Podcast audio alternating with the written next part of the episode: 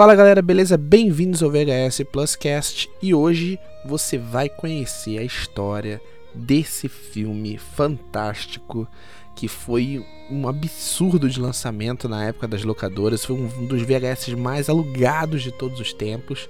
E hoje você vai conhecer a história, pelo menos do meu ponto de vista, desde quando esse filme foi lançado no cinema até o seu lançamento em VHS e como que isso se tornou um item colecionável adorado por colecionadores de VHS até hoje. Vamos lá então, vamos falar de Titanic. Bom, por onde começar? Como começar a falar de Titanic? Eu acho que a melhor maneira é lembrando aí que Titanic foi lançado em 97, né? 1997, por James Cameron. Um filme que quando foi lançado já chamou atenção pelo, pela duração, né? Um filme de 3 horas e 14 minutos. Como é que é ficar 3 horas no cinema? Na minha época a gente não tinha filmes uh, uh, que demoravam tanto tempo assim, né? E desde o seu lançamento, da sua estreia, só se falava do quão era espetacular, do quanto esse filme era tão bom e como que as meninas saíam do cinema chorando, loucas, pelo Leonardo DiCaprio. Leonardo DiCaprio conseguiu aí em seu auge, uh, seu, né, da, sua carreira, conseguiu ser, até onde eu lembro, dos últimos galãs do cinema. Você via fotos do Leonardo DiCaprio nas capas de todas as revistas, posters nos quartos das meninas e de quem o amasse. e era simplesmente surreal, surreal. Eu lembro que eu fui ver o filme no cinema já tinha saído, sei lá, uma semana, um pouco mais de uma semana. Já tinha um lançamento. E o que eu via falar é que as pessoas estavam indo ver esse filme mais de uma vez. E para mim foi uma coisa surreal, porque eu falei, como assim mais de uma vez? Um filme de três horas e tanto, e a pessoa ainda vai ver mais de uma vez? Não é possível que esse filme é tão bom assim. E eu lembro que juntamos os amigos e fomos ver Titanic numa sessão dessas que era à noite. E a minha sensação quando eu saí do cinema era de que o filme não saía da minha cabeça. Era a música, a história, o quão impressionante era.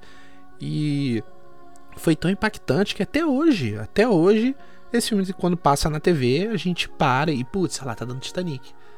Vamos ver.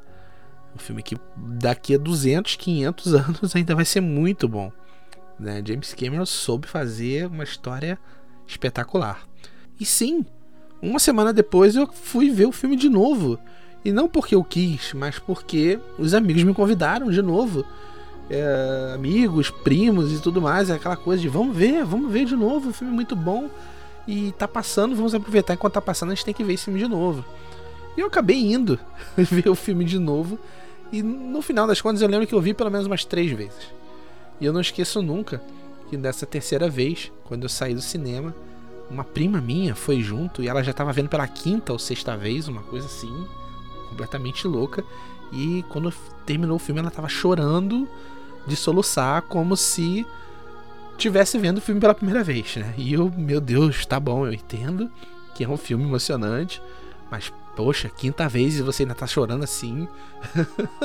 e era um misto de, né, de, da, da, trilha sonora, que era espetacular, envolvente, e o Leonardo DiCaprio, que era o galã da época.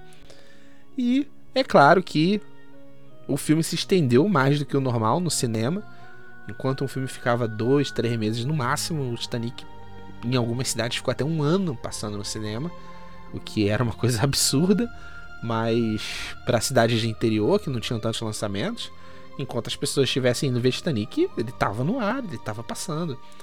E aquilo, as pessoas foram assistir mesmo, várias vezes, várias vezes. E aqui, pelo menos para mim, a experiência foi essa. Ficou alguns meses no cinema, saiu. Já estava num ponto que a gente já não aguentava mais ver Titanic em tudo que era lugar.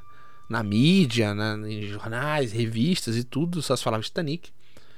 E até que veio a, o comunicado e que seria lançado nas locadoras. E eu realmente não lembro quanto tempo foi depois. Normalmente era seis meses depois que o filme saía do cinema. Mas eu acho que não demorou isso tudo, não. Eu acho que Titanic foi lançado poucos, poucos meses depois que saiu no cinema, até pelo sucesso, né? Mas o que mais me impressionou foi que quando o filme foi lançado, as locadoras todas, elas já faziam aquela propaganda, olha, dia tal, lançamento Titanic, vem alugar. E eu lembro que quando eu cheguei na locadora, que eu alugava filme na época, eu me assustei porque existia uma sessão exclusiva para Titanic. Tinha mais de 30 fitas de Titanic. Eu nunca tinha visto isso na locadora. Normalmente, quando o filme era muito bom, o dono da locadora comprava assim umas 5 fitas no máximo, porque alugava muito. Mas 30 era surreal. E o mais bizarro é que quando eu cheguei, né, achando que ia alugar, inocente, todas elas já estavam alugadas e tinha gente fazendo fila, esperando alguém vir devolver para poder alugar. E isso faltando, sei lá, 15 minutos para a locadora fechar. Para você ver a, o nível da loucura que foi os aficionados é, por Titanic e as pessoas que não tinham ido ver no cinema estavam loucas para ver o filme em casa, no VHS, né? Detalhe, eram duas fitas, não era uma fita só, eram duas fitas. Então imagina o custo disso. E não era uma coisa característica da locadora que eu frequentava. Eram diversas locadoras. Várias locadoras fizeram isso. Compraram diversos títulos porque sabia que ia ser sucesso de locação.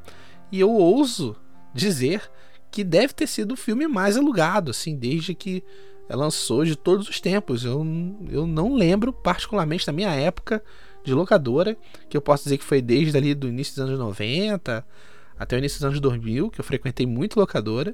Eu não lembro de nenhum filme ter alugado tanto, ser tão desejado e ter tantos títulos assim na locadora. Era realmente coisa de maluco. Não importava se era dublado, se era legendado, porque vale lembrar, gente, que nessa época existia uma preferência por filmes dublados. O filme dublado ele alugava mais que o legendado. É claro que né, tem as suas variações dependendo da locadora. Algumas locadoras acabavam alugando mais filmes legendados, talvez por ter filmes mais cult, mais, né, filmes internacionais e tudo. Mas no pro povão em geral, o filme dublado era mais desejado, era mais alugado. Então, Titanic, cara, dublado era impossível alugar, era impossível. E eu consegui alugar depois de uma semana. Tinha tantos títulos, né? Eu reservei. Eu acho que eu reservei, tinha essa opção, você podia reservar, pagava um a mais e reservava e eles te ligavam ou você passava na hora combinada para pegar a fita, porque a fita tinha que rodar. Você tinha que assistir, ó, você vai devolver amanhã? Vou, vou. Que hora você vai devolver? Era assim, era que horas? Porque já vai ter uma pessoa aqui esperando quando você chegar e era assim mesmo. E aí de você não levar a fita rebobinada, as duas. Pagava multa. Isso é o que eu me lembro de Titanic e das pessoas querendo uh, comprar a fita. Foi a primeira vez que eu lembro de ver as pessoas querendo comprar a fita. E nessa época, no Brasil, não existia essa coisa de vender no varejo os filmes, né? era muito raro. Mas lá fora sempre teve. E Titanic foi campeão de vendas também tudo que era mercado de esquina tinha uma pilha de fitas do Titanic para vender. E as pessoas compravam. E não importa, tinha a versão é, normal, VHS em 4x3, e tinha a versão widescreen também. As pessoas compravam a que fosse. E a versão widescreen para VHS não era legal, porque ficava bem pequeno, né? E mesmo assim as pessoas compravam, vendia demais, tinha aos montes. Eu lembro de ver reportagens assim, mostrando o mercado Walmart, por exemplo. Tinha uma ilha central com mais de, sei lá, mil fitas de Titanic para vender. E, e as pessoas estavam comprando. Depois de um tempo, não demorou muito, resolveram lançar no Brasil pro, pro varejo. Então algumas lojas começaram a vender a fita, a, a fita box duplo, né, o comum, também não só para locadora, mas também para o público em geral. E é por isso, gente, que até hoje, até hoje existe uma certa facilidade em encontrar Titanic em VHS. Não é porque era só de locadora.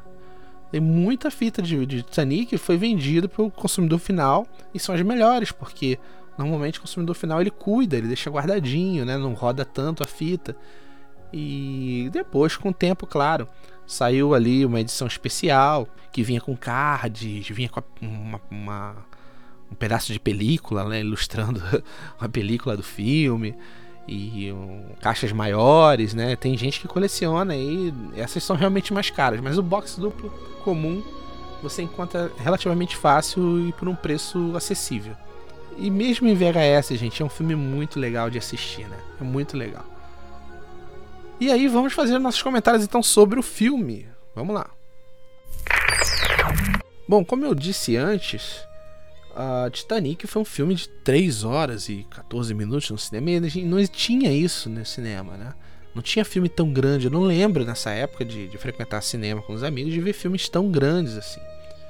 E muita gente especulou que, ó, oh, não, filme grande assim tem até pausa. O pessoal ir no banheiro e tudo mais. Não tinha, não tinha. Eu não sei qual era o segredo. Quem trabalhou em cinema na época deve saber que tinha uma maneira de emendar um rolo no outro, eu acho, porque acho que num rolo só não cabia o filme todo, né? E era película mesmo, era filme, não era digital, não existia cinema digital nessa época, em 97, 98, ele não tinha. Pelo menos não, não no Brasil, não nos que eu frequentava. então era no rolo mesmo.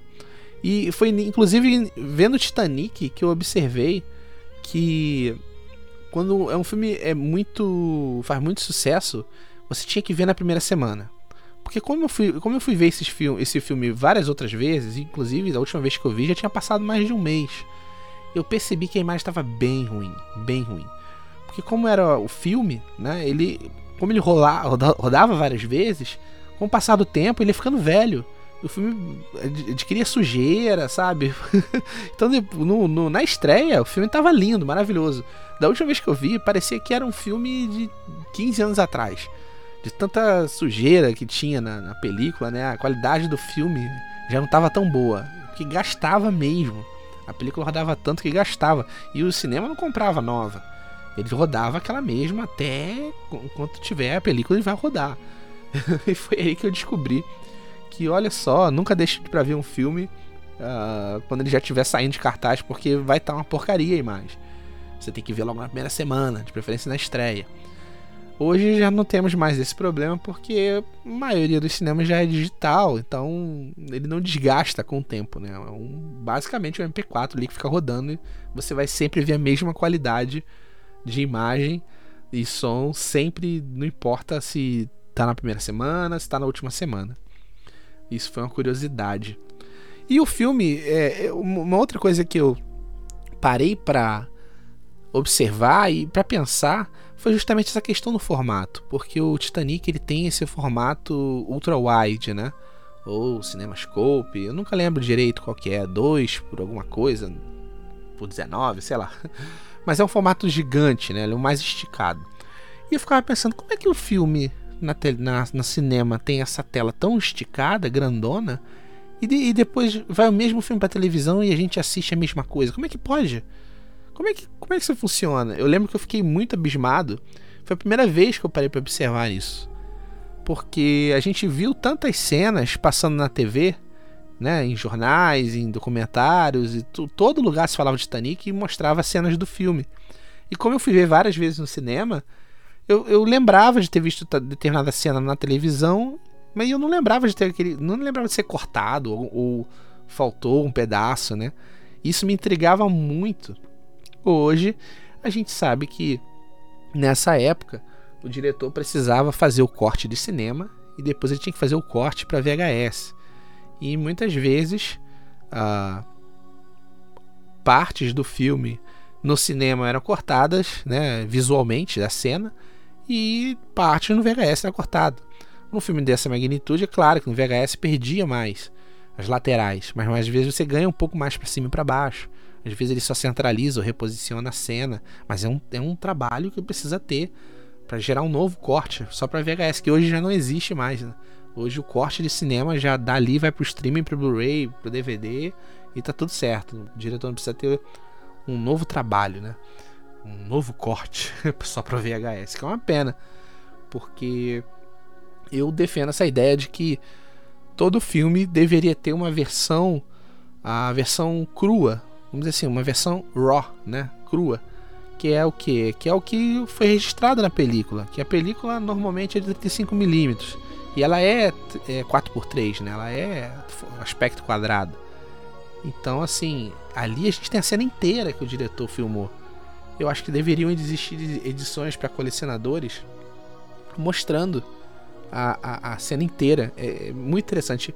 A gente consegue ver alguns filmes na internet comparando as cenas do, do filme, da película, e as cenas do Blu-ray, por exemplo, que é um formato para cinema que perde mais da metade da cena. Né? Mas enfim, isso é uma outra questão que eu gostaria de, de que, que, existisse, mas acho que né, não veremos, não veremos isso tão cedo. Nunca lançaram, provavelmente nunca vão lançar. Mas a questão é que o filme é, é, é, era falado em todo lugar e eu comecei a ter essa percepção que eu nunca tive antes com outros filmes, né? Que foi bem legal, foi bem legal isso para mim na época, tentar desvendar isso. E não tinha como desvendar porque eu não tinha como comparar. eu não tinha como levar uma TV pro cinema, botar ali o VHS e comparar com a versão do, da tela de cinema, né? Mas a conclusão que eu tirei é que era cortado mesmo e depois, anos depois, eu pude fazer essas comparações e vi que realmente, nossa, que trabalho, né? E o filme não tem muito que a gente falar do filme, né? A única coisa que eu sempre, assim, quando começa o filme, que pouca gente para pra pensar, que o Bill, Bill Paxton, né, que tá nesse filme, ele é o cara que tá liderando lá as buscas pelo, pelo, pela, pela joia, né? O coração do oceano. O personagem dele era o Brock Lovett. Era o Bill Paxton. Ele tá um pouco diferente, porque ele fez Twister também, né? Ele, e nesses dois filmes ele tá um pouco diferente. Mas enfim, se você parar pra pensar o personagem dele, ele se deu muito mal. Porque ele. Você veja bem, ele estava sendo financiado para encontrar esse diamante uma expedição espetacular com submarinos que conseguiram ir lá no Titanic. Nossa, tinha óculos VR para comandar o submarino no drone, né? E no final das contas ele não consegue o diamante. o diamante estava o tempo todo com a velha e ela ainda joga ele no mar. Naquela cena que ela faz: "Oh!" E eu sempre tive uma pena desse personagem, coitado, porque ele perdeu o emprego e nunca mais foi financiado. Com certeza, nessa história ele se deu muito mal, né? A gente vê mais a questão do que aconteceu, do desastre, do romance, mas ninguém pensa que o, o Brock Lovett se deu mal pra caramba. é muito bom, cara, é muito bom. Cenas à parte, não tem porque a gente voltar a discutir e afinal, e afinal o Jack cabia naquela prancha ou não cabia, sabe? Acho que não, não vale discutir, entrar nessa questão boba, porque no momento, se coubesse, é, você ia ficar tentando até, até, até você caber? Ou, ou você ia simplesmente dar, não, não, vou salvar a minha amada e vou me sacrificar, né? Acho que foi, acho que foi poético, acho que valeu. Acho que o ponto mais forte que eu tenho para comentar é esse mesmo é sempre muito encantador. Os efeitos especiais são excelentes. Até hoje você assiste na versão em alta definição e você não vê defeitos assim, não acha que tá ruim. Eles construíram um Titanic menor, em escala menor, mas que engana nas filmagens. Você acha que é enorme, né? E eu sou o rei do mundo. Quem nunca que está na, na, na na frente do navio lá e gritar: Eu sou rei do mundo, na é verdade? Então fica aí com o Leonardo DiCaprio gritando. E a gente se vê no próximo podcast, galera. Muito obrigado, um grande abraço, até a próxima.